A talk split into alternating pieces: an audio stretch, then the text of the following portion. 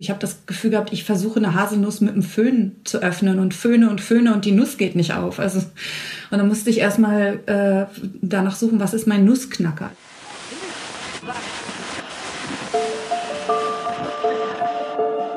Herzlich willkommen zu Hansa Rauschen, dem Literaturpodcast des Hansa Verlages. Mein Name ist Florian Kessler. Hier sprechen alle zwei Wochen Lektorinnen und Lektoren mit Menschen aus der Welt der Bücher, mit Schreibenden und Lesenden, mit Leuten von anderen Verlagen und aus dem Haus. Es geht um alles, was in Bücher passt und außenrum passiert. Und das ist wirklich nicht wenig. Für diese Folge unseres Podcasts habe ich mit der Hamburger Schriftstellerin Karen Köhler gesprochen. Und zwar schon vor einigen Monaten. Wir haben uns Anfang Dezember letzten Jahres unterhalten. Und damit in dem Moment, in dem sie gerade nach langer Arbeit das Manuskript ihres Romans an den Verlag abgegeben hatte.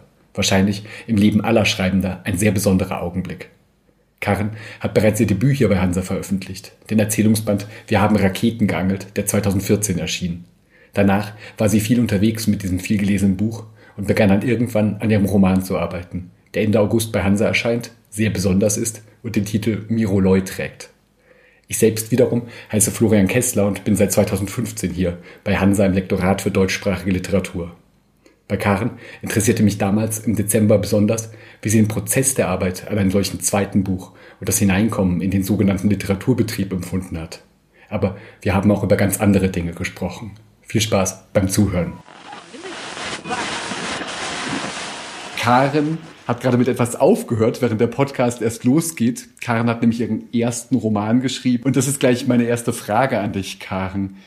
Warst du in sowas drin wie in einem Tunnel? Warst du weg von der Welt? Warst du jahrelang mit nichts anderem beschäftigt als mit dem Schreiben? Das muss ja eine ganz merkwürdige Sache sein, wenn man so unglaublich lange an einer einzigen großen Arbeit richtig arbeitet.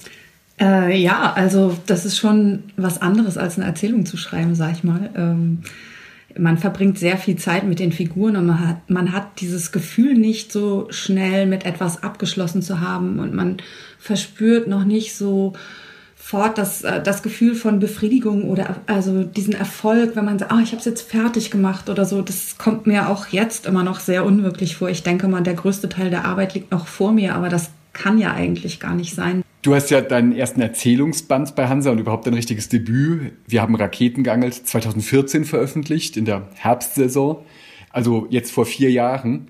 Und war das dann so, dass du relativ bald schon wusstest, du wirst was Größeres schreiben, du wirst lange schreiben, du wirst einen richtigen Roman über hunderte Seiten schreiben? War das jetzt so, dass dich das jahrelang eigentlich beschäftigt hat? Nein, überhaupt nicht. Also ähm, nach, nachdem die Raketen rausgekommen sind, war ich erstmal sehr lange auf Lesereise und ähm, habe auch tollerweise sehr viele Einladungen ins Ausland erhalten also während dieser ganzen, ich sag mal, ersten anderthalb Jahre nach, nach dem Erscheinen der Raketen war ich eigentlich damit beschäftigt, das zu verarbeiten, denn das ist ja unerwarteterweise doch mit sehr viel Aufmerksamkeit gesegnet worden, das Buch. Und ich hatte eigentlich eher so das Gefühl, ja, ich mache hier meinen kleinen ersten Erzählband und mal gucken, wie es dann weitergeht. Und auf einmal musste ich damit klarkommen, dass doch eine große Erwartungshaltung auch mir zugetragen wurde. Also ich habe mich so geflüchtet, dass ich erstmal Theaterstücke geschrieben habe danach und habe gedacht, mhm. ich muss erstmal wieder was zu sagen haben, bis ich mich an das nächste Buch rantraue und habe auch ähm, es gibt ja so in der Literaturbranche so ein bisschen auch so ein, so Rhythmus, dass so Autorinnen so alle zwei bis drei Jahre veröffentlichen und dem wollte ich mich irgendwie nicht unterwerfen. Ich habe gedacht, ich muss erstmal wieder, erstmal muss, muss mir was einfallen. Das ist ja irgendwie infernalisch. dass ähm, erstmal ist dieses erste Buch so eine totale Hürde, auf die alle zugehen und ähm, dann hat man das und es ist in deinem Fall dann sogar was ganz Außergewöhnliches, nämlich tatsächlich irgendwie erfolgreich, dass viele Leute das sehr interessant finden, dass ganz viel passiert. Du hast gerade erzählt, wie oft du eingeladen wurdest alleine und so. Und dann gibt's immer wieder, das habe ich schon ganz oft mitbekommen, dass das zweite Buch in Wahrheit nochmal eine Hölle in sich ist, weil man dann plötzlich tatsächlich rausfinden muss, was man jetzt eigentlich noch sagen will. War das alles viel schlimmer als beim ersten Mal? Ja, na klar, also ähm, naja, ne, die Erzählungen, die ich, ähm, die in Wir haben Raketen geangelt versammelt sind, die habe ich nicht geschrieben, damit sie veröffentlicht werden, sondern die habe ich geschrieben, weil ich Bock drauf hatte und weil ich was zu sagen hatte. Mhm. Und darin liegt auch so eine bestimmte Form von, ich sag mal, Unschuld innerhalb des Literaturbetriebs. Also ich kannte auch ähm, keine Veranstalter, keine Kritikerinnen und ähm, also ich war da irgendwie noch, ich war da echt grün hinter den Ohren, würde ich mal sagen. Und ähm, das war dann erstmal auch weg. also die, die Unschuld sozusagen äh, kommt ja nicht nicht wieder, aber es ist fürs Schreiben wichtig, dass man so einen Zustand erreichen kann, der, sage ich mal, unabhängig ist. Ich arbeite sehr ähm, instinktgetrieben ähm, intuitiv. Ähm, wenn ich schreibe, dann ist es so wie ein, ja, wie so ein Eintauchen in, in wirklich so einen Tunnel und ähm, ich weiß nicht, wie es geht. Und ich denke permanent, ich kann es nicht, ich denke permanent, ich bräuchte eigentlich, ähm, eigentlich bräuchte ich so eine Art Diplom oder einen Abschluss in so einer Schreibschule, wo ich dann hinterher rausgehen kann und sagen kann, so, und das kann ich. Und das Gefühl habe ich halt nicht. Hat man wahrscheinlich auch nicht, wenn man so eine Schule gemacht hat. Aber äh, irgendwie habe ich immer noch das Gefühl, Gleich kommt die Literaturpolizei und will meinen Fahrausweis sehen und ich habe keinen. nee, das ist ein schönes Bild, aber ich kann dir versichern, dass, glaube ich, auch Leute, die von irgendwelchen Schulen kommen oder die aus ganz anderen Positionen starten, dass die sich auch, glaube ich, ganz oft sehr stark ähnlich fühlen. Aber was ich mich da immer frage, ist das nicht ein ganz bisschen wie mit allen komischen Unschuldsfantasien und so weiter, die es ja in vielerlei Hinsichten gibt, dass man sich da immer nach sowas sehnt, was es in Wahrheit eigentlich nie gibt, weil ähm, ehrlich gesagt, Literaturbetrieb, so wie du es gerade beschrieben hast, ist das ja irgendwie auch was Schlimmes, dass man plötzlich so umgeben ist von lauter komischen Polizeisachen und kontrolliert ist und eben nicht mehr so unschuldig und instinktiv schreiben kann.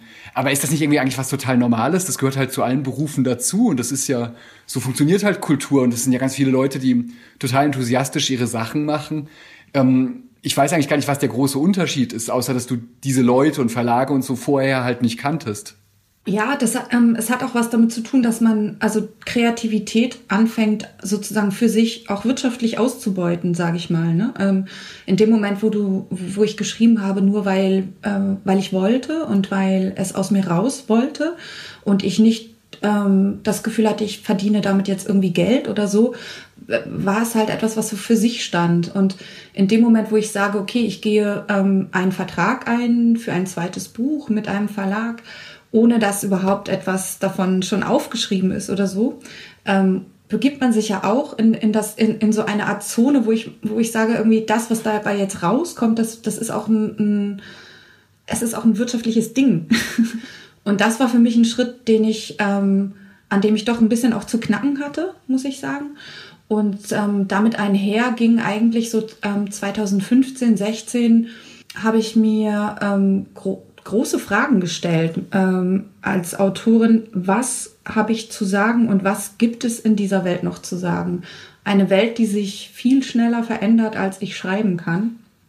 Die Themen, äh, die, die sich offenbarten, ähm, waren für mich auf einmal drängender als alles, was ich vorher gemacht habe. Und ich wusste nicht genau, wie begegne ich dem als Autorin. Also Literatur zu schaffen braucht ja sehr viel Zeit und auch einen Abstand zur Welt. Mhm. Also ähm, sonst ist man ja eher, ich sag mal, journalistisch unterwegs oder so, in, in dem, was man an Text ähm, fabriziert, wenn man die Welt so eins zu eins abbildet.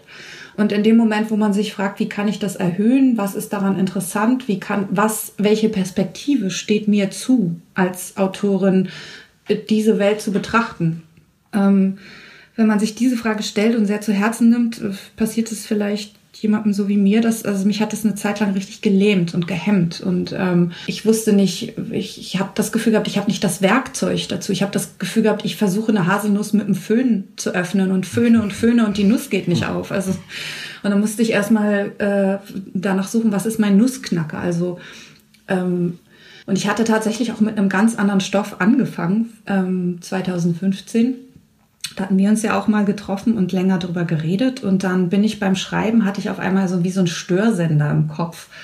Hatte ich auch immer eine Stimme im Kopf von meiner jetzigen Protagonistin und hatte so die ersten Bilder da. Und dann habe ich irgendwann gedacht, oh Gott, das nervt ja so. Also ich schreibe jetzt mal einen Tag das auf, damit ich das auch aus dem Kopf raus habe. Mhm. Und aus diesem mal einen Tag das Aufschreiben sind dann 80 Seiten in drei Wochen geworden. Und und auf einmal war mir klar, ich glaube, ich biege hier gerade links ab und, und das ist die Geschichte, die mhm. ich erzählen will. Ja, und wenn es so losgeht, dann ist ja irgendwie alles richtig. Dann weiß man ja, dass man an was dran ist.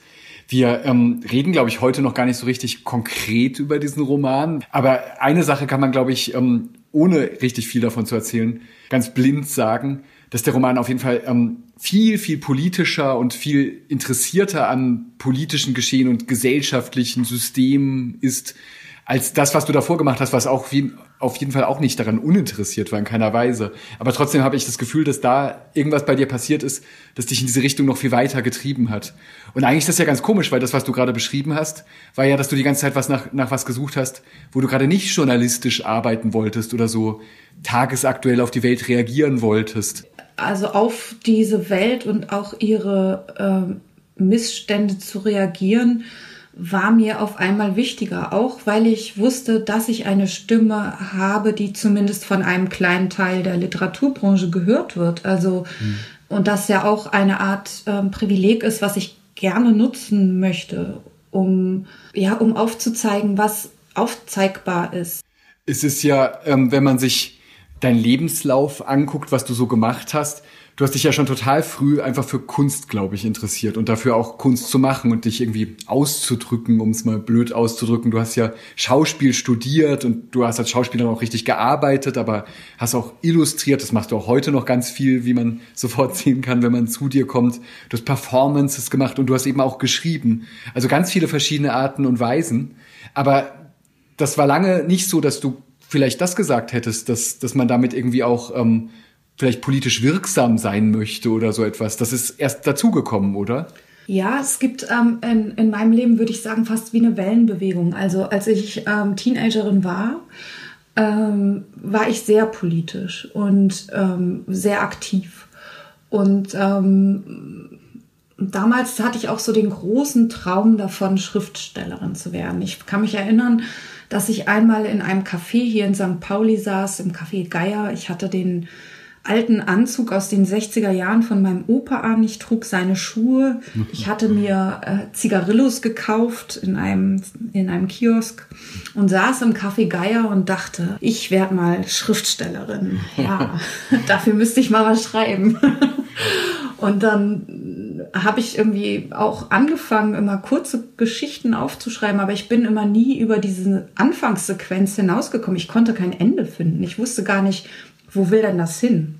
Und von diesem, ich sag mal, allerersten Impuls, Geschichten mhm. erzählen zu wollen, bis hin zu meiner Ausbildung als Schauspielerin. Ähm, und dann habe ich später in, an verschiedenen Theatern in Festengagements gearbeitet und, und das hat eigentlich jede Art von Kreativität aus mir so rausgesaugt und alles floss nur noch in diese, es ist schon fast wie so eine Massenproduktion. Wenn man fest angestellt ist am Theater, kommt alle sechs Wochen ein neues Stück. Man ist äh, ich glaube, in meiner ersten Spielzeit habe ich 265 Aufführungen innerhalb von einem Jahr gehabt. Das war einfach Gott. Wahnsinn. Genau. Und ja. man geht ir irgendwann kreativ am Krückstock.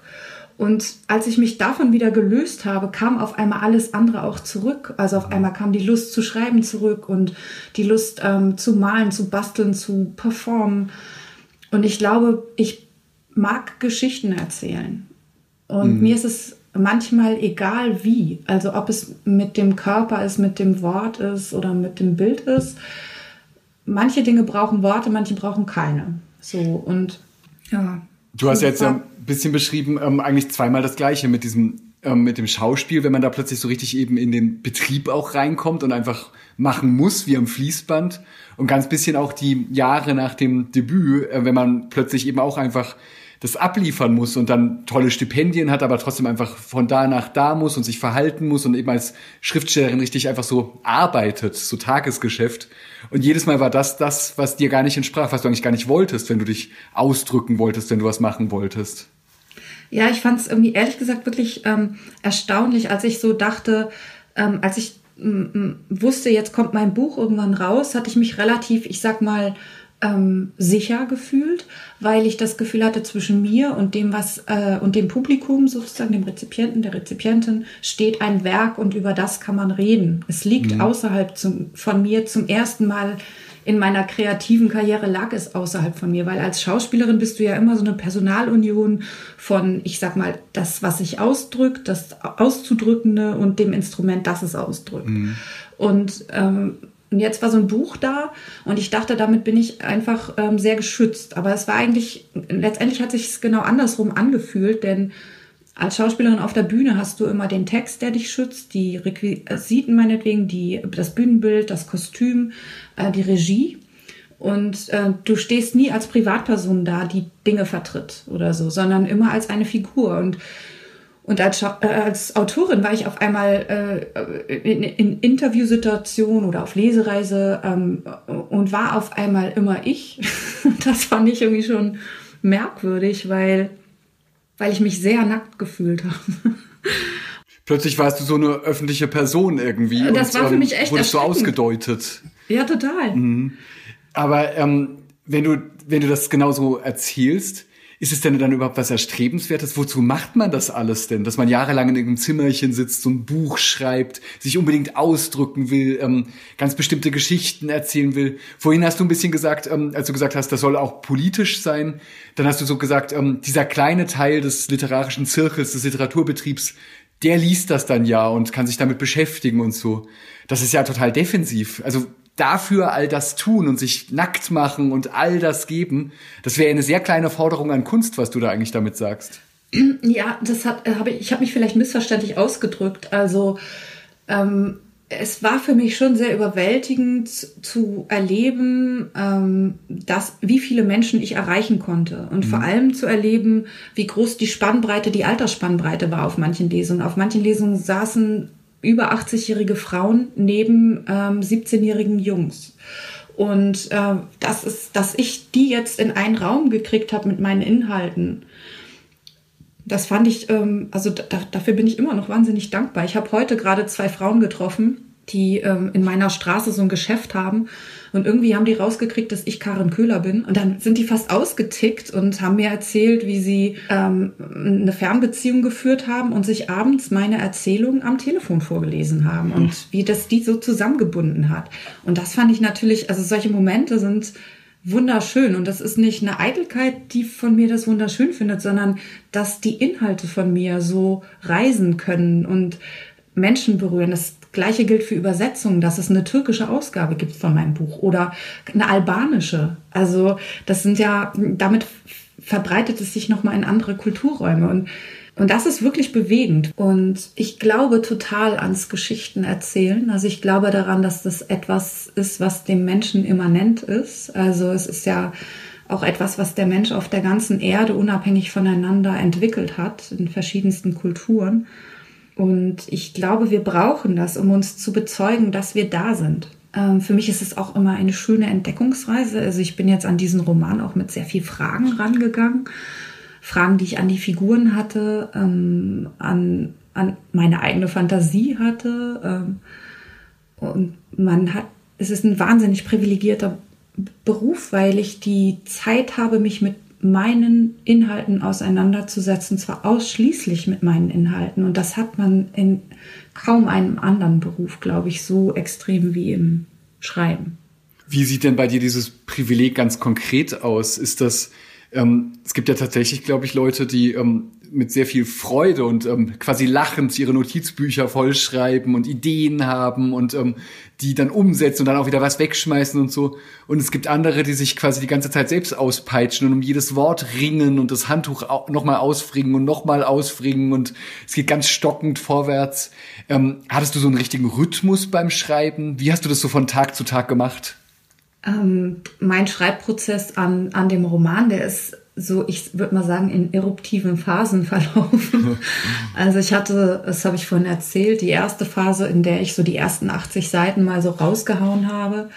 Und die habe ich dann meiner Agentin gegeben und ich habe in die Mail geschrieben, ich will nur die Frage beantwortet bekommen, ist das was? Lohnt sich, dass ich das weitererzähle? Will man davon was wissen?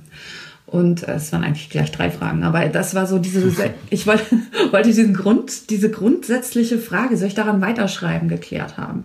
Dann habe ich den Text liegen lassen müssen, weil ich ähm, beschäftigt war mit einem Drehbuch, also aus einer Erzählung von meinem Erzählungsband Cowboy und Indianer heißt die Erzählung, habe ich zusammen mit einem Filmregisseur ein Drehbuch geschrieben. Wir haben da Drehbuchförderung bekommen, wir haben eine Produktionsfirma gefunden, die uns da unterstützt hat. Und damit war ich eigentlich beschäftigt, eine längere Zeit und noch mit einem Theaterstück. Und dann habe ich ähm, genau ein Jahr später eigentlich, nachdem ich diese ersten 80 Seiten geschrieben hatte, habe ich äh, diese, äh, diesen Erzählfaden wieder aufgenommen. Und dann war ich wahnsinnig kritisch, natürlich. Also es hatte ein Jahr gelegen und ähm, ich musste erstmal auch wieder reinfinden und war dann, habe dann so gedacht, oh, was habe ich mir denn da ausgedacht? Und das gibt's ja gar nicht. Und, äh, und war wahnsinnig kritisch mit mir selber, habe dann aber gleich die nächsten 80 Seiten geschrieben. Und ähm, da habe ich dann schon gemerkt, dass das dann Arbeit ist. Also so, die sind mir nicht so leicht von der Hand gegangen wie die ersten 80 Seiten. Und innerhalb so einer Schreibphase habe ich eine sehr ähm, starke Routine. Also, dass ich meinen Tagesablauf möglichst gleich gestalte. Ja. Ich habe die, gute, die guten Stunden, das sind die Vormittags- bis Mittagsstunden, das sind die, in denen ich sozusagen frisch bin und oder Morgenstunden, in denen ich frisch bin und, und äh, sehr konzentriert bin. Und dann lässt das meistens so gegen zwei Uhr mittags nach und dann brauche ich eine Pause.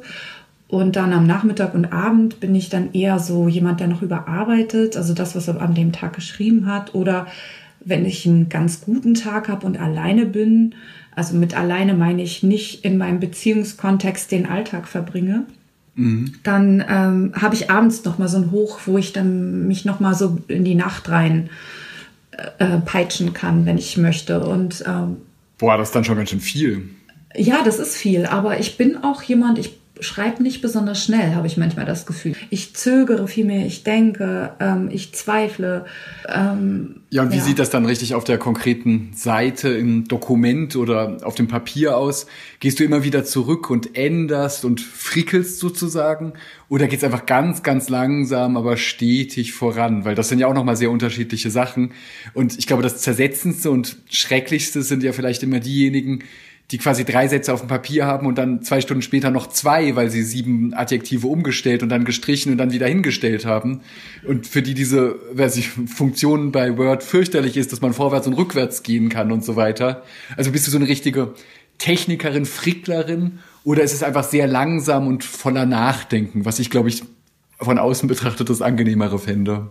Ja, ich glaube, bei mir ist es tatsächlich auch so, dass ich sehr langsam vorwärts gehe. Mhm ähm, es, ich habe auch Tage, wo ich, äh, wo es mir passiert, dass ich drei Schritte vor und zwei zurück mache und denke, hä, heute habe ich aber echt nicht viel geschafft. Aber ähm, der Drang sozusagen, also der Antrieb, das zu erzählen, was ich erzählen zu erzählen habe, ähm, der ist größer als ähm, de, der Perfektionismus sozusagen. Und ich denke immer, man, also besser machen kann ich es immer noch hinterher. Ich wollte bei dem Roman auch, weil ich nicht wusste, wie lang ist das eigentlich, was ich da erzählen will. Und es hat mich dann immer weiter vorwärts getrieben und ich wollte irgendwann auch ans Ende gelangen und, und sozusagen das Gefühl haben, einmal durchgekommen zu sein durch die Geschichte. Weil das fand ich halt bei meinen Erzählungen, wenn ich da so einmal was fertig hatte, auch wenn es nur eine Rohfassung war oder so, das war ein sehr befriedigendes Gefühl. Und das wollte ich auch gerne erleben. Es hat einfach nur sehr lange gedauert mit diesem Roman. Und, ähm, und da hilft halt auch wirklich diese Tagesroutine, dass ich dann meinetwegen jeden Morgen aufstehe. Eine Zeit lang bin ich jeden Tag morgens joggen gegangen mhm. und dann habe ich, äh, keine Ahnung, äh, Tee getrunken und mich gleich rangesetzt. Und äh, also dann ist es so wie so eine Art Robotertum fast schon. Also ich mag da nicht zu viel Energie in mein, meine alltägliche Handlung äh, verpulvern, die ich lieber ins Schreiben stecken könnte. So. Lass mich noch eine letzte Frage ähm, dazu Was? stellen. Schon eine letzte? nein, nein, nur dazu, keine Angst. Ah. Ähm, obwohl das ja wahnsinnig interessant ist, weil man das ja von außen wirklich immer nur als seltsames Endprodukt sieht und sich gar nicht genau vorstellen kann, ähm, wie das eigentlich alles abgelaufen ist und all diese zehntausenden Stunden, die dahinter liegen und die bei, glaube ich, wirklich so vielen Leuten so unterschiedlich sind. Das finde ich schon ähm, an sich einfach faszinierend. Und was ich dann immer besonders faszinierend finde, ist, dass ja die allermeisten Texte, die wir zurzeit lesen, auf den gleichen gleichen Computern ähm, geschrieben werden, auf denen auch so unendlich viel Ablenkung und andere Dinge verlockend sind. Und dass ich mir auch vorstelle, dass das teilweise fürchterliche Kämpfe sind, wenn du sagst Routinisierung und ähm, ganz bestimmte Rituale und sonst soll bitte gar nichts sein. Und gleichzeitig schreibst du auf so einem Ding, auf dem es von BBC über Spiegel Online, über Facebook bis was weiß ich wohin voll ist mit Ablenkungsmails. Ist das nicht alleine schon unglaublich schrecklich und kompliziert? Ja, das ist es. Also man muss, man muss da eine Lösung für finden. Und hast die du sie Lösung, gefunden? Nö, die ist immer anders. Also ich habe ähm, viel in Griechenland recherchiert für meinen jetzigen Roman und da war ich dann manchmal in so einer Taverne, wo ich mit Absicht das WLAN-Passwort mir nicht habe geben lassen und habe da gesessen und äh, vier Stunden am Stück konzentriert gearbeitet und dann war auch irgendwie, da war ich wahnsinnig produktiv in so einer Zeit. Und natürlich, wenn ich ähm, zu Hause bin in meinem Arbeitsraum, dann ist die Verlockung, irgendwie zwischendurch mal das Mailprogramm aufzumachen oder irgendwie Nachrichten zu lesen oder so, die ist wahnsinnig groß und ähm, beeinflusst natürlich sofort. Auch, es passiert mir manchmal auch, wenn ich was recherchieren will. Ich will eigentlich nur was nachgucken mhm. auf Wikipedia und ähm, aus Reflex klicke ich dann noch irgendwas anderes an und dann landet man wie in so einem Schneeballsystem irgendwie sonst wo und wo, ich weiß manchmal gar nicht mehr, was ich eigentlich nachgucken wollte. Das ist natürlich irgendwie, damit muss man umgehen lernen, glaube ich. Jeder hat da seine, ihre eigenen Methoden. Ähm, Florian, wollten wir nicht eigentlich über das Lektorat reden? Wir wollen hier über alles sprechen. alle Themen kommen vor. Wir haben ja tatsächlich ein großes Lektorat dieses Jahr gemacht und ähm, du hattest also eine erste Version bereits ähm, jetzt vor vielen Monaten inzwischen und hast die hier in den Verlag geschickt. Und dann habe ich wiederum lange gebraucht, wie Lektoren das immer tun, glaube ich, und ähm, dir irgendwann was zurückgeschickt im Sommer. Und das war wirklich eine Version, ähm, in der, glaube ich, gar nicht ganz, ganz grundsätzlich am Text gerüttelt wurde, weil der total toll ist, aber wo ich auch ähm, versucht hatte, wahnsinnig viel dir einfach zurückzugeben und ganz, ganz viel zu kommentieren und reinzuschreiben und Anmerkungen zu machen und so. Und ich kann mich noch ganz genau erinnern, dieses Gefühl, als ich diese Mails an dich abschickte, dass ich auch dachte, boah, das ist jetzt aber wirklich, das ist wie so eine riesige Kopfnuss, weil du hast da so viel Zeit und Liebe und Energie und Enthusiasmus reingegeben und dann kriegt man sowas mit so hunderten Anmerkungen, roten Strichen, man kriegt ein rotes Dokument quasi zurück. War das fürchterlich oder war das hilfreich und schön? Schön ist jetzt ein bisschen Fishing for Compliments. ähm, ich erzähle vielleicht mal, wie das für mich war, als ich die Datei, wir haben sie ja geteilt, weil sie mit den, also weil das fürs Word-Programm, glaube ich, auch einfacher zu handeln war, wenn wir nicht so eine Riesenwurst mit so vielen Kommentaren drin haben. Und als ich sie zum ersten Mal geöffnet habe, ähm, ich habe normalerweise so eine Einstellung in dem Word-Programm, wo man nebenan in so, an, so eine Art Sprechblasen die Kommentare sehen kann. Und ähm, es war einfach so, dass ich schon auf der ersten Seite nichts mehr gesehen habe. Ich wusste nicht, worauf sich welche Sprechblase bezieht, weil alles irgendwie rot war und verbunden war oh Gott. mit diesem Text. Und ich dachte, hä, das gibt's ja nicht. Oh Gott. Und dann habe ich eine andere, Te eine andere Anzeige, einen anderen Anzeigemodus gewählt und bei diesem Anzeigemodus äh, sieht man dann direkt im Text, wo was äh, sozusagen gestrichen und nicht gestrichen ist und so weiter. Und ähm, die Kommentare erscheinen halt ähm, auf der linken Seite. Und da ist auch in einem kleinen Fenster angezeigt, wie viele Eingriffe in diesen Text äh, sozusagen in dieser Datei stattgefunden haben. Und ich habe diese Datei dann, also diesen Modus verändert und dann zählte dieser Zähler halt so hoch und irgendwann waren es halt über 6000 Eingriffe. Oh Gott. Auf der ersten Hälfte. Mir alles so leid. In der ersten Hälfte, oh Gott. In der ich ersten Blut Hälfte. An den Händen. Das ist schrecklich. Und, Und was war gesagt, dann? Wie fühlte sich das an? ich habe mich da total erschrocken, weil ich dachte, oh my fucking God. Und dann habe ich, ich habe gedacht, es gefällt überhaupt nicht. Ich habe alles falsch Ich kann einfach nicht schreiben und ähm, leider muss alles umgeändert werden. Und ähm, ich weiß nicht, wir haben uns ja am nächsten Tag dann gleich gesehen auch. Und ich habe mir dann die ersten, ich weiß nicht, 80 Seiten oder so oder 100, was ich auch immer da geschafft habe, an diesem einen Tag durchzugucken.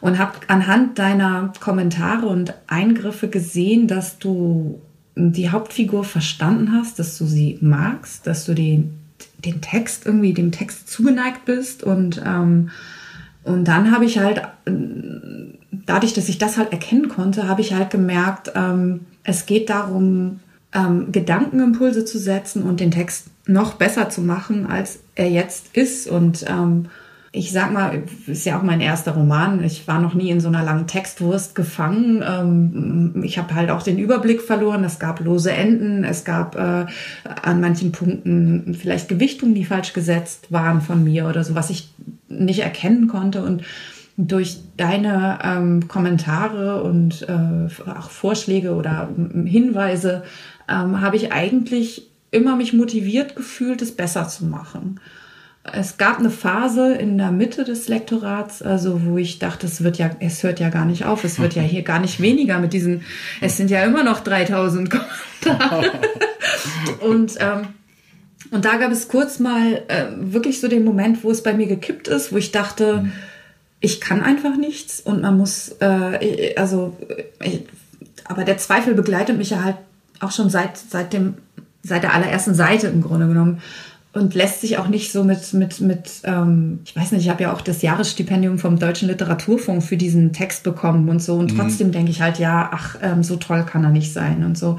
Und da ist der Zweifel ist irgendwie immer größer und der ist wie so ein Schleifstein, an dem ich irgendwie mich abarbeite. Und hoffentlich wird alles dadurch irgendwie besser. Aber ich kann es halt nicht mit Sicherheit sagen. Und man verliert halt den Blick für das eigene und deswegen ist es so wichtig, jemanden zu haben, dem man vertrauen kann, der von außen drauf guckt und der, ähm, der oder die ähm, einem Hinweise geben kann, ja, den eigenen Text noch mal besser zu verstehen. Klar, und ich würde ja auch denken, also gerade was du mit den Zweifeln sagst, dass ähm, ich ja eher Angst hätte und selber wieder große Skepsis Texten gegenüber, die völlig zweifelsfrei entstanden sind. Danach könnte man vielleicht Literatur sogar mal sortieren, weil ich glaube, fast alle große und tolle und interessante Literatur ist ja auch eine, die irgendwie ähm, um ihre Mittel kämpft und ähm, das alles gar nicht so ganz genau weiß, weil sie vielleicht auch irgendwie Ambivalenzen erzeugt und so weiter. Und ähm, und also meine Ansicht vom guten Lektorat wäre schon, dass es, dass viele, viele Fragen gestellt werden und auch Kommentare einfach gemacht werden, ohne dass jetzt die ganze Zeit alles im Boden gestampft wird, wüst, sondern dass einfach ähm, so eine Art Subtext da ist, wo die ganze Zeit gesagt wird, guck dir an, was du da gerade machst und ich spiegel dir das jetzt hier und das kannst du noch sehen und das kannst du noch sehen. Und daraus kann dann ähm, kann man dann Schlüsse ziehen, wenn man möchte. Und ähm, soll sich die Autorin oder der Autor dagegen entscheiden oder dafür entscheiden. Und ähm, das finde ich eigentlich das Ideal, auch wenn es natürlich zeitlich ganz oft überhaupt nicht so hinhaut. Und ähm, das war in dem Fall schön, dass wir das irgendwie auf so eine Weise hinkriegten und das so toll hin und her spielen konnten. Ja, also auch das begreife ich ehrlich gesagt als einen Luxus, denn wenn ich mir überlege, wie viele, also die meisten Verlage machen ja immer mehr Bücher anstelle von immer weniger, weil der Markt ja immer kleiner wird oder so. Und das bedeutet für die Lektoren ja auch ähm, ja, so ein Fließband, ja. ja, immer weniger Zeit für das Einzelne zu haben. Und äh, dass du dir jetzt so viel Zeit genommen hast, meinen Text durchzuackern, äh, fand ich dann schon erstaunlich und auch vor allem, was ich, wofür ich wahnsinnig dankbar bin und was ich so eine gute Erfahrung fand, dass wir uns auch persönlich gesehen haben und ähm, in meinem Arbeitsraum da zwei Tage versackt sind und, und äh, überall Post-its rangeklebt haben, was noch nicht stimmte. Also ich habe ja an meiner einen Wand in meinem Arbeitsraum habe ich sozusagen jedes Kapitel mit einer Karteikarte ähm, aufgehängt. Das ist jetzt für die Hörerinnen und Hörer. Und ähm, davor standen wir einfach und haben alles, was noch nicht stimmt, halt mit, äh, mit so Post-it-Zetteln irgendwie benannt. Und das äh, war für mich auch in den Wochen und Monaten, nachdem du wieder weg warst, ähm, neben dem eigentlichen, neben der eigentlichen Datei und deinen Anmerkungen in der Datei waren das auch immer wieder so Punkte, wo ich mich auch immer wieder an dieses Gespräch zwischen uns und an dieses Suchen nach, was, wie geht eigentlich, was ist die Hauptlinie, was ist der Inhalt, wie geht es weiter, was, was wollen wir erzählen oder was will ich erzählen. Ähm, das hat mich daran erinnert und das hat mir irgendwie ein gutes Gefühl gegeben. Es war wie so, in dem Falle so ein gelber Post-it-Faden, der sich dadurch mein Überarbeiten gezogen hat. Ich fand das Zimmer total beeindruckend, weil ich so das Gefühl hatte, was du vorhin gesagt hast über diese Routinisierung und so. Ähm, ich hatte ja den, einfach den Text gelesen und kannte dich und war dadurch schon ziemlich in dieser Welt drin für meine Gefühle. Und dann kommt man plötzlich in so ein Zimmer und das Zimmer ist tatsächlich so ähm, die Welt des Romans, weil da, da also jetzt auch wieder für die Hörerinnen und Hörer, da hängen einfach Landkarten und sind Aquarelle von bestimmten Protagonistinnen gemalt und ähm, sind Erinnerungsstücke und sind einfach ähm, sehr merkwürdige Gegenstände und so weiter. Und es war ähm, irgendwie wunderschön und gleichzeitig hatte ich auch so das Gefühl, da hat jemand, da hat Karen gefunden, wie sie es macht. Da hat sich so ein Schutzkorkor quasi geschaffen. Ähm, lass mich damit jetzt tatsächlich nochmal ähm, vom Roman wegspringen. Und ähm, wir haben ja auch hier dieses kleine Ritual, dass man tatsächlich ähm, erzählen soll, was man in letzter Zeit gelesen hat, was einen interessiert. Das werde ich dich auch noch fragen. Aber mit diesem sich überhaupt so ein Ritual schaffen und so, habe ich vorher noch eine ganz andere Frage, die jetzt irgendwie ähm, total reinkommt von der Seite. Hast du sowas wie Schriftsteller-Vorbilder? Große Frage. Ja, sehr große Frage. Ähm, also ich bin dadurch, dass ich erst so spät in meinem eigenen Leben zur Literatur gefunden habe und auch zu einem anderen Lesen gefunden habe, äh, ich sag mal nicht besonders literarisch nicht besonders gebildet. Aber ähm, ich habe schon immer ähm, gemerkt, wenn mir Literatur besonders gefällt oder und dann habe ich mich gefragt, warum und ähm, da gab es immer wieder so kleine Bücher, die dann oder was es gab immer wieder Bücher, die an einer bestimmten Stelle zu einem bestimmten Zeitpunkt in meinem Leben sowieso ein ähm, ein Hebel umgelegt haben oder so. Und es ist aber auch ein bisschen so, dass ich ähm, mit jedem Buch, was ich gerade lese, mich immer wieder neu verliebe in, in das Buch. Und also wenn ich mich verliebe, also oder wenn ich lese, lese und es gut finde, dann verliebe ich mich meistens für den Augenblick des Lesens in das Buch und, und meistens dann auch zu einem bestimmten Anteil in die Autorin oder den Autor mit. Mhm. Oder in meine Projektion dessen, wie der oder diejenige ist. Und ähm, also eine, ich fange jetzt mal so ganz früh an. Also Astrid Lindgren mhm. ist eine Autorin, die mich in meiner Kindheit, ähm, durch meine Kindheit begleitet hat und in ihre Figuren, da wusste ich natürlich noch, ich wusste schon, dass es eine Autorin ist, die das Buch geschrieben hat, aber so in diese Figuren habe ich mich schon wahnsinnig verknallt. Und also äh, ich denke, dass es halt für Mädchen und äh, nicht so viele Figuren gibt in den klassischen Kinderbüchern, die, die einen inspirieren und die einem Lust machen, äh, anders zu sein oder seinem Instinkt zu folgen oder wie auch immer. Und für mich waren ähm, Pipi Langstrumpf und Ronja Räubertochter schon äh, zwei große Helden meiner meiner kindlichen Leserschaft sozusagen. Hä, nee, kindliche Leserschaft, das ist ja ein Quatschsatz. Naja, und Astrid Lindgren dann irgendwann auch. Ja, genau. Und, und ich habe dann irgendwie äh, sehr lange eigentlich sehr unbewusst gelesen. Also später habe ich halt viel, ähm, ich bin in den Buchladen gegangen, habe geguckt, was liegt denn da und dann gab es eine Phase in meinem Leben, in der, in der ich studiert habe und vielleicht nicht das Geld hatte, mir Hardcover zu kaufen, sondern eher Taschenbücher gekauft habe oder mir Sachen ausgeliehen habe und dann äh, war das Leseverhalten eher so was kriege ich oder was wird mir da angeboten. Mhm. Und das hat sich jetzt so in den letzten, ich sag mal, zehn Jahren nochmal verändert, also dass ich mehr gezielt auswähle und gucke, was will ich lesen. Und ähm, ich suche immer noch nach mehr weiblichen Vorbildern. Also ich habe vor drei Jahren ein Interview gehabt, in dem ich, in dem ich gefragt worden bin ähm, zum Begriff Écriture féminine.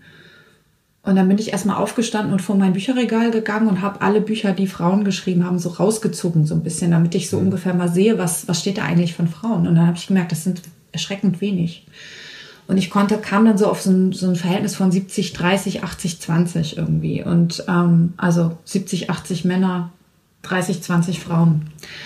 Und bin dann im Buchladen gegangen sofort und habe gesehen, dass das Verhältnis da sehr ähnlich ist und ähm, habe mich dann total erschrocken und habe gedacht, das muss man jetzt, jetzt muss man eigentlich viel mehr Frauen lesen. Und seitdem beschäftige ich mich ähm, mehr mit Autorinnen und kaufe auch ähm, bewusst vorzugsweise Bücher von Frauen. Und das hört sich jetzt vielleicht sexistisch an, aber ich denke mir, solange der Kuchen nicht halbe halbe verteilt ist, kann man auch mal den Teil unterstützen, ähm, der vielleicht ein bisschen unterrepräsentiert ist oder so. Du hattest mich nach Vorbildern ge äh, befragt. Ja. Und, und, und da, da stimmt es in dem Moment, wo man sowas trifft und da, da ist auch äh, Geschlecht und, und so weiter alles egal, weil man auf etwas so ähm, Beeindruckendes stößt. Mich hat zum Beispiel, ähm, um ein Buch mal zu nennen, äh, von Aguta Christoph, das große Heft, mhm. hat mich wirklich aus den Angeln gehoben. Ja, das und mich, so. das mich hat aber, ich habe das auch dieses Jahr gelesen und es war ähm, Entschuldigung, jetzt mische ich mich sofort ein, weil ich so begeistert von diesem Buch bin, aber das hat mich weggesprengt. Das war wirklich ein Buch, ähm, das, das keine Grenzen mehr kannte, weil, kan kannte, weil ich ähm, so etwas noch nie vorher gelesen hatte und wirklich da saß und dachte, was ist das denn? Wie kann man so etwas schreiben? Aus was für Erfahrungen heraus? Und es war so fremdartig. Ähm, Entschuldigung, jetzt, jetzt greife ich dir vorweg. Ähm, das, das ging, ging, dir das irgendwie auch so mit diesem Buch oder? Ja, mir ging das, mir ging das äh, genauso. Ich hatte auch vorher noch nie sowas gelesen. Was mich halt so wahnsinnig beeindruckt hat, ist diese Einfachheit der, der Sprache im Grunde genommen. Ne? Die Sätze mhm. sind ja sehr einfach konstruiert, aber so klug und diese Erzählwucht und die Perspektive. Also ähm, und diese, äh, ich fand halt, sie hat so einen universellen Blick auf das, was sie erzählt. Also wenn sie über den Zweiten Weltkrieg ähm, schreibt, äh, ist es der große Krieg oder die Hauptstadt ist die große mhm. Stadt oder äh, also da, dadurch bekommt das halt auch so eine Zeitlosigkeit. Äh, man kann das heute irgendwie immer noch genauso lesen wie wahrscheinlich, wann ist es erschienen, weiß ich gar nicht genau. Aber äh, ich glaube, in den 80ern kann das sein? Ich glaube auch, dass es in den 80ern ist, aber ich weiß es auch überhaupt nicht. Und irgendwie spielt es für dieses Buch auch vielleicht gar nicht so eine Rolle. Das ist, ähm, es ist tatsächlich wie so ein Mythos oder so. Ähm, es ist ja. ein Text, der so, so völlig aus, aus Zeit herausragt. Es ist ja so, dass, dass, dass jeder Text trifft immer auf, auf den Assoziationsraum der Leserschaft. Und das ist ja sehr unterschiedlich. Allein wenn wir beide dasselbe Buch lesen, haben wir ja ganz unterschiedliche Motivationen weiterzulesen oder Assoziationsräume, die aufgehen bei uns. Und irgendwie habe ich so das Gefühl gehabt, sie hat so mit dieser einfachen Sprache sprengt sie irgendwie diesen Raum bei jedem auf. Also jeder kann Zugang haben zu diesem Text und ähm, kann sich eine Frage über ähm, Moral stellen, kann sich eine Frage stellen über Recht und Gerechtigkeit und über ähm, Mitwisserschaft oder äh, Widerstand oder ich weiß auch nicht, da, da mhm. gibt es ja vielfältige Begriffe, die einem so entgegentreten können beim Lesen von dem großen Heft. Und also ich weiß nicht, ich fand das irgendwie auch so, dieses, dass da, dass es sozusagen das Heft ist, in das zwei Brüder schreiben und dann hat man ein Buch vor sich, das so heißt, das große Heft, man ja. liest das. Also so, das, das, das eröffnet auch ja. nochmal auf der formalen Ebene sowas, ähm, was mir gefallen hat, was rund mhm. ist, was, was so wie so ein, ich finde keinen kein Hebel, um zu sagen, da bohre ich meinen Kritikfinger rein oder so. Mhm. Vielleicht ist das für ja. dich auch ein, ähm, ein Maßstab tatsächlich. Die Leute haben ja unterschiedliche Maßstäbe für das, was für sie große Literatur wäre. Und ähm, ein anderer Text, den du jetzt vorher schon genannt hattest, weil wir immer so ein bisschen danach fragen wollen, was in letzter Zeit gelesen wurde und der war auch ein ganz bisschen so, dass der so archaisch ist und so unglaublich wuchtig und so groß. Willst du mal erzählen, was du in letzter Zeit gelesen hattest? Ähm, ich war ähm, als Gastkritikerin eingeladen in Frankfurt, ähm, Literaturhaus zu dem literarischen Quartett Schöne Aussichten heißt es, mit mhm. drei Kritikerinnen und jeder darf da ein Buch vorschlagen. Und es gibt ein Buch, was ähm, immer, also es nennt sich auf dem Prüfstand, das wird von den Kritikerinnen vorgeschlagen und ähm, man überprüft im Grunde genommen ein schon vor einigen Jahren oder Jahrzehnten erschienenes Werk nochmal, hat es heute noch Bestand. Und diesmal war vorgeschlagen von Christoph Ransmeyer ähm, Die letzte Welt. Mhm. Ich kannte das Buch nicht. Ich habe von Christoph Ransmeyer noch nichts gelesen gehabt. Das wird sich jetzt ändern, denn ich bin wahnsinnig begeistert von diesem Buch. Es hat mich regelrecht, also es hat mich so äh, geplättet. Ich war von der ersten Zeile an, war ich sofort angeschaltet und war sofort, ich will das lesen. Und die Geschichte, ähm, ich, also basiert auf Ovids Metamorphosen, die ich nicht gelesen habe. Und ähm, muss man auch nicht. Also man muss da gar keine Berührungsängste haben. Und es ist ein völlig zeitloses Leseempfinden, denn die Figuren arbeiten sich durch alle, ich weiß auch nicht, es ist so wie, ich habe es ähm, in diesem, in Frankfurt habe ich gesagt, vierdimensionales Leseerlebnis. Also es tauchen, man, de man denkt immer, man ist im antiken Rom und dann äh, kommt auf einmal aber ein Filmprojektor vor oder Strom mhm. oder ähm, äh, dann auf einmal gibt es irgendwie den deutschen Thies, der von den Inseln, von den äh, aus, ostfriesischen Inseln kommt und der von seinem Erlebnis im Krieg und den Lagern berichtet. Dann denkt man, das muss ja nach, nach 45 sein. Und so ist man permanent hin und her geworfen, aber nicht auf eine schlechte Art, also so, dass man so denkt, äh, ich kann diesem, dem Text nicht vertrauen und dem Autor nicht vertrauen, sondern auf eine wahnsinnig intelligente, philosophische und gute Art. Also da ist ein Werk entstanden, das zeitlos ist im besten Sinne und hochaktuell durch alle Zeit hindurch. Und eine absolute Leserempfehlung von mir. Ja, das ist ja auch wirklich ein Buch, das, ähm, das eben auch auf irgendeine Weise wieder ein politischer Kommentar ist. Und gleichzeitig ist es aber eben in ein völliges polyphones Meer von Versatzstücken eingebettet, was da alles vorkommt und nebeneinander stehen kann. Und ähm, man betritt tatsächlich so eine ganze Welt in einem einzigen Roman. Und das ist, ähm, das ist, glaube ich, total beeindruckend daran. Und ähm, gleichzeitig ist es, glaube ich, auch was, was dich sehr interessiert. Ja, also ähm, ich habe es ja auch angedeutet mit meinem eigenen Roman irgendwie, dass ich so ein bisschen aus der Kurve getragen war, 2015, 2016, so von äh, den Ereignissen in der Welt, in der wir halt ja permanent ausgesetzt sind und meiner Form darauf zu reagieren. Also es gibt Menschen, die haben unglaublich gutes Talent darin rein zu zoomen und die nehmen dann einen ähm, aus dem zeitaktuellen Ding eine Figur oder ein Fünfer-Set oder was auch immer an Figuren und zoomen da ganz doll rein. Und es entsteht trotzdem ein, ein ähm, weltbewegender und relevanter Text. Und diese Begabung habe ich vielleicht nicht. Also ich bin irgendwie immer weiter rausgezoomt in meinem, mhm. weil ich immer mehr, ich hatte das Gefühl, ich brauche mehr Abstand, um es zu verstehen. Die Welt ist so kompliziert und so, ähm, die Dinge sind so global miteinander äh, verwurschtelt alle. Ähm, wie kriege ich einen Überblick? Und ähm, ich bin auf der einen Seite rausgezoomt, indem ich in meinem Roman einfach einen Ort erfunden habe und eine Gesellschaft erfunden habe, eine Religion erfunden habe, ähm, die es nicht gibt um einen Abstand zu erzeugen und ähm, reingezoomt dann in dem Sinne in diesen, indem ich da ganz nah wieder an die Figur rangehe oder so. Und das hat mir halt gefallen. Ähm, deswegen gefallen mir wahrscheinlich im Moment auch Bücher besonders gut wie Die letzte Welt von Ransmayr oder ähm, Aguta Christophs ähm, mhm. Das große Heft, weil sie eben was ähnliches machen. Also sie zoomen auf der einen Seite raus, aber dann wieder ganz rein. Und ähm, erzeugen für mich damit wie eine Mechanik, über die ich die Welt begreifen kann. Also wenn ich in, in, in Ransmeyers Buch bestimmte Passagen, ähm, die eine Kritik eines Des, äh, Despotenkritik oder eine Kritik an einem diktatorischen System oder so sind oder überhaupt so ähm, das Thema Flucht kommt in dem Roman vor und es mhm. wird ähm, dadurch, dass es erfundene Figuren sind, ähm, die in einer äh, erfundenen Welt sozusagen leben, habe ich den nötigen Abstand, um es ganz nah ranzulassen.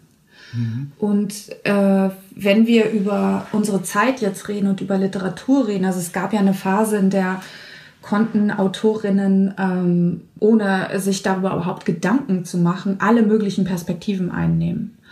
Und heute ähm, sind wir in einer Zeit, wo ähm, also wenn, wenn, wir, wenn ich jetzt über Flucht schreiben würde, stünde es mir aus meiner Meinung nach nicht zu, zu sagen, ich schreibe jetzt die Geschichte auf von einer, einem Mädchen aus Syrien, das irgendwie abhaut und, und, und übers Meer flieht und nach Europa kommt oder so, weil das soll die selber erzählen. Und man muss ihr die Mittel in die Hand geben, das erzählen zu können. Ich kann das nicht erzählen. Ich kann noch so gut recherchieren ich weiß nicht, da, da habe ich eine Hemmschwelle. Und das ist aber auch etwas, was in mir in den letzten Jahren gewachsen ist. Also, und, und dass du deswegen auch nach ganz bestimmten Weisen überhaupt suchst, wie man Welt erzählen kann auf eine genau. angemessene Art und Weise eigentlich. Und ähm, diese Romane, die du nennst, aber auch was du selber jetzt gerade gemacht hast und machst, ähm, das sind, glaube ich, tatsächlich ja so Versuche, ähm, eine Gegenwelt zu schaffen, aus der aber im Spiegelbild, im Zerspiegelbild ganz, ganz viel klar wird über unsere Welt. Genau. Und ähm, das, das andere ist halt, dass ich in Anbetracht der aktuellen Weltlage, ähm, ich aber es auch vollkommen bescheuert fände, wenn ich jetzt einen Roman schreibe über, ich weiß nicht, über, äh, über ein Tinder-Date oder so. Das ist wahrscheinlich auch kein Romanstoff, aber ähm, verstehst du ein bisschen, was ich meine? Also ähm, ich meine, wir haben hier wir haben ganz andere Probleme mhm. als das, was uns in den gelackten Oberflächenprofilen äh, auf sämtlichen sozialen Medien vielleicht an erster Stelle sogar präsentiert werden möchte oder so. Und diese sogenannten First World Problems, es sind, wir fühlen uns vielleicht auch unwohl und, und beschäftigen uns permanent mit der Frage, gibt es ein richtiges Leben im Falschen oder so. Aber wir sind auch bequem. Ja, und also ich würde dann ja schon denken, wahrscheinlich kann man auch darüber angemessen schreiben und ähm, da sozusagen vielleicht das Gelackte entweder runterreißen oder gerade auf eine Weise darstellen, dass es auch wieder ähm, wahnsinnig viel zeigt und so weiter. Aber ähm, wahrscheinlich gibt es gerade tatsächlich so eine Sehnsucht danach, genau von genau diesen Problems wegzugehen und, ähm, und was anderes zu zeigen. Also vielleicht ist es ja mit meinem nächsten Buch dann auch, also mit dem, was danach kommt, dann auch schon wieder anders. Aber für jetzt und für, also äh, mein Anspruch war halt irgendwie zu gucken, was ist das Beste, was ich jetzt zu geben habe. Und da habe ich nach versucht zu buddeln und das habe ich versucht auszugraben. Und, und, und irgendwann gibt es ja den Punkt, wo es auch so kein Zurück mehr gibt. Also man hat, ich habe mich für diese Geschichte entschieden mhm. und ich bin so und so weit mit der Geschichte gekommen. Und trotz aller Zweifel und trotz allem, was immer wieder dagegen auch spricht oder so, mache ich weiter, weil ähm, ähm, sozusagen meine Arbeit ist in diese Richtung geflossen. Und ähm, ich will ja auch was rausfinden darüber, warum und wa was erzähle ich irgendwie über diese Welt. Und aber was ich gerade noch sagen ich, Entschuldigung, ich habe auch schon zwei Gläser Rotwein getrunken jetzt nebenbei. Ja, das ich gut. ähm, was ich kurz noch sagen wollte ist, ja, bitte. Äh, ich, was ich kurz noch sagen wollte ist, ähm, da, dass ähm, diese, wenn man so das wahnsinnige Glück hatte oder so wie ich, mit einem Buch Erfolg zu haben, und dann wird man gefragt von Leserinnen, die das erste Buch gelesen haben, und, und an was arbeitest du jetzt? Und dann sage ich ja, ich schreibe gerade an meinem ersten Roman. Und dann kommt so eine Antwort, oh nee, ne? Warum dann keine Erzählung? Musstest du einen Roman schreiben? Hat der Verlag das verlangt? Und ich, äh, nee, die Geschichte hat das verlangt. Ich konnte diese Geschichte nicht in einer Erzählung erzählen. Das ist, ähm, das musste mhm. was Längeres werden. Das ist und vielleicht auch das, was du ganz am Betrieb gemeint hast mit. Ja, äh, bei allem, was ich über diese Branche und so gesagt habe, ist das natürlich eigentlich die Branche, in der ich irgendwie sein will. Oder das habe ich mir ausgewählt. Das sagt mir ja niemand, du musst jetzt Literatur machen, du musst damit in diesem Betrieb mitmachen. Mhm. Also das mache ich freiwillig und ich mache es gerne. Und ich habe so ein großes Glück eigentlich auch mit euch. Und das ist jetzt irgendwie, das, man denkt jetzt so, das ist so bezahlte Werbung oder sowas, aber ich habe wirklich das Gefühl, ich bin irgendwie bei euch, bei Hansa gut aufgehoben, weil ähm, alles das, was ich mir gewünscht habe an Unabhängigkeit und Freiheit, ähm, ich das Gefühl habe, ihr bereitet mir eigentlich immer nur den Boden dafür. Also ihr sagt so, you're welcome, ähm, mach dein Ding. Ich sag zu euch auch immer Mutterschiff, ne? Ähm, also und das Gefühl habe ich halt auch so. Ich habe das Gefühl, ich bin so ein kleiner Satellit da irgendwie draußen, ähm, der, der da so rumfunkt. und ihr seid mein Mutterschiff, das so eine fixe Anlaufstation ist. Und ähm, ja, das ist einfach eine wahnsinnig schöne Vorstellung. Ich mag auch dieses Wort, wenn du das verwendest, vom Mutterschiff. Und das ist natürlich eine viel schönere Vorstellung, dass da draußen so autarke Einheiten sind, die alle für sich grübeln, wie man jetzt schreiben kann, was man machen kann. Und es in Verlagen auch eigentlich darüber nachgedacht wird, was da passieren könnte und wie es weitergehen könnte. Und natürlich auch irgendwie mit ökonomischem Druck und allem, was dazugehört. Aber irgendwie vielleicht nicht nur. Und deswegen hast du das Gefühl, viele Leute sind da schon irgendwann zynisch geworden und machen da einfach nur noch mit und es läuft halt so vor sich hin.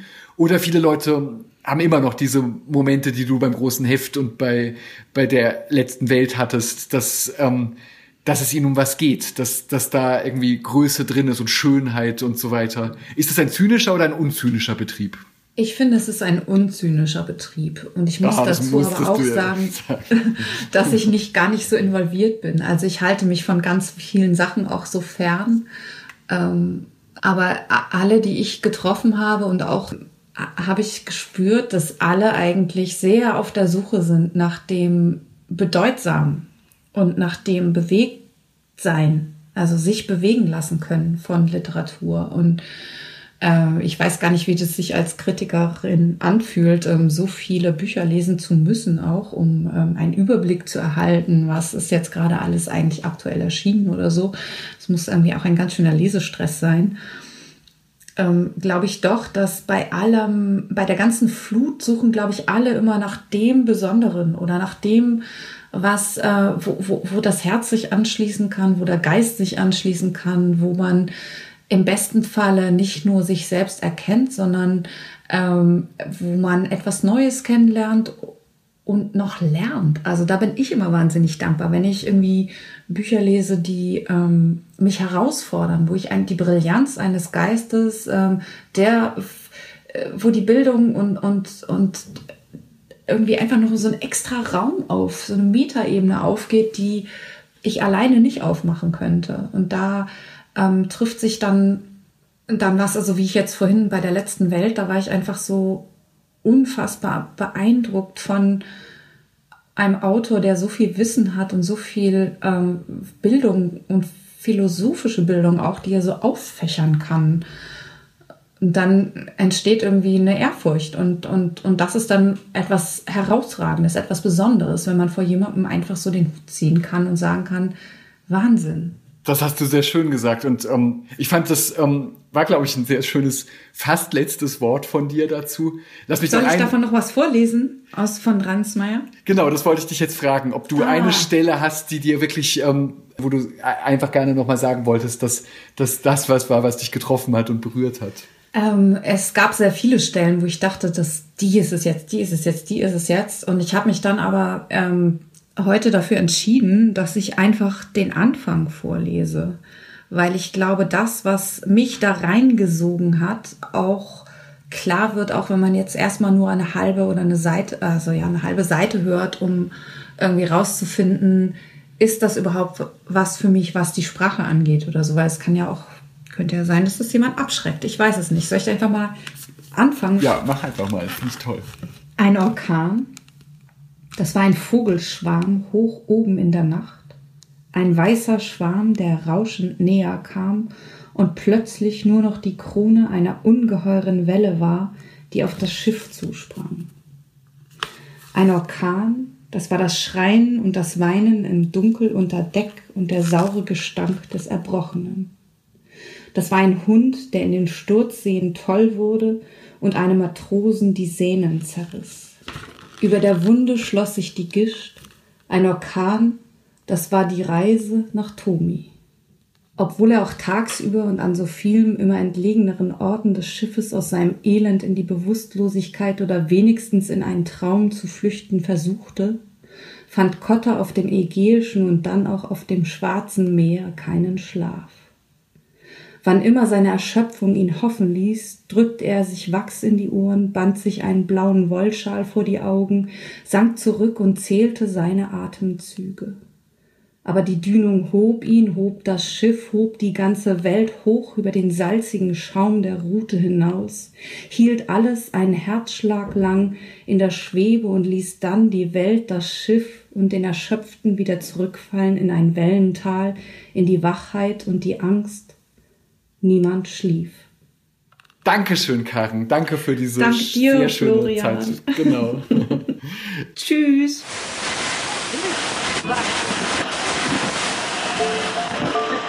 Das war es für heute mit dem Podcast Hansa Rauschen. Das waren viele Worte für viele interessante Dinge. Bis zur nächsten Folge und danke fürs Zuhören.